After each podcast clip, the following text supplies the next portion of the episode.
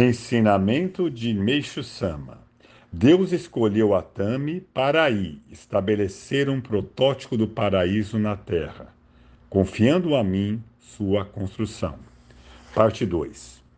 O que vem a ser o grandioso e surpreendente plano divino a que me referi no início? Para compreendê-lo, preciso falar sobre o significado da cidade de Atami, que é um dos pontos mais pitorescos do Japão. Conforme sempre tenho afirmado a seu respeito, trata-se de um local que preenche todas as condições de beleza relacionadas às montanhas e ao mar, ao clima, às águas termais e aos meios de transportes acessíveis. Certamente, em todo o Japão, não existe nenhum lugar tão pitoresco quanto esse. Qual será a razão disso? Refletindo a respeito, é possível chegar à seguinte conclusão. Por ocasião da criação da Terra, o Criador projetou esse local, baseado em seu plano eterno. Provavelmente isso deve ter sido há vários milhões de anos. Ele determinou terras paradisíacas no Japão, o qual, no futuro, será conhecido como Jardim do Mundo. Como requisito, conferiu a elas com perfeição, entre outras coisas, o clima, o ambiente, a beleza natural e aguardou a chegada do tempo certo. Esses loca locais, evidentemente, são Atami, Hakone e Monte Fuji. Sobretudo em relação à cidade de Atami, acredito que ele tem objetivado um ambiente ideal, de máxima beleza. Procedendo desta maneira, finalmente o nível de progresso da cultura material alcançou o estágio propício para a construção do paraíso, o que fez com que eu nascesse neste mundo e morasse em Atami. Após vivenciar várias experiências e passar por algumas localidades. E ali Deus iniciou a construção do protótipo do paraíso terrestre, que era o seu objetivo. Quando estou em Monte Zuyun, apreciando a, a paisagem, fico sempre a pensar que, no início dos tempos, sem dúvida, Deus fez o plano e traçou o projeto.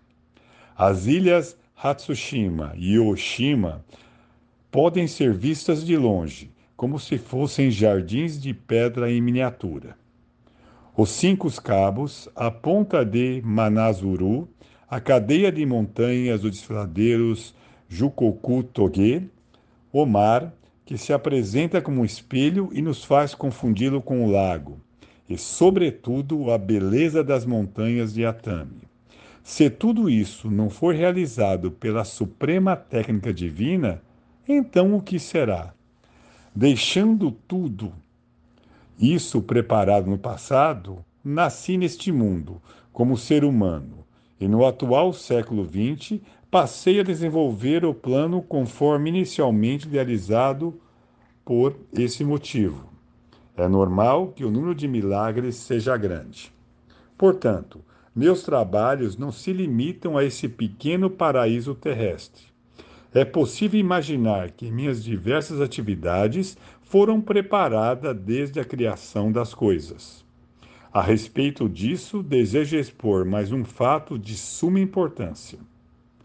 Apesar de ser um autologio, quando uma pessoa passa a usar um objeto de proteção, uma folha de papel com ideograma caligrafado por mim, manifesta-se um maravilhoso poder de cura. Sou capaz de caligrafar cerca de 500 folhas em uma hora que quer dizer que em sete segundos consigo caligrafar uma folha. Por meio desta obra criada em sete segundos, com uma folha de papel e tinta à base de carvão, salvo a vida de milhares ou dezenas de milhares de pessoas. Nem sei como explicar esse magnífico poder de Deus. Isso significa que não sou eu a pessoa poderosa, e sim Deus que me concedeu este extraordinário poder divino. Jornal Eico 109, O Plano de Deus, 20 de junho de 1951.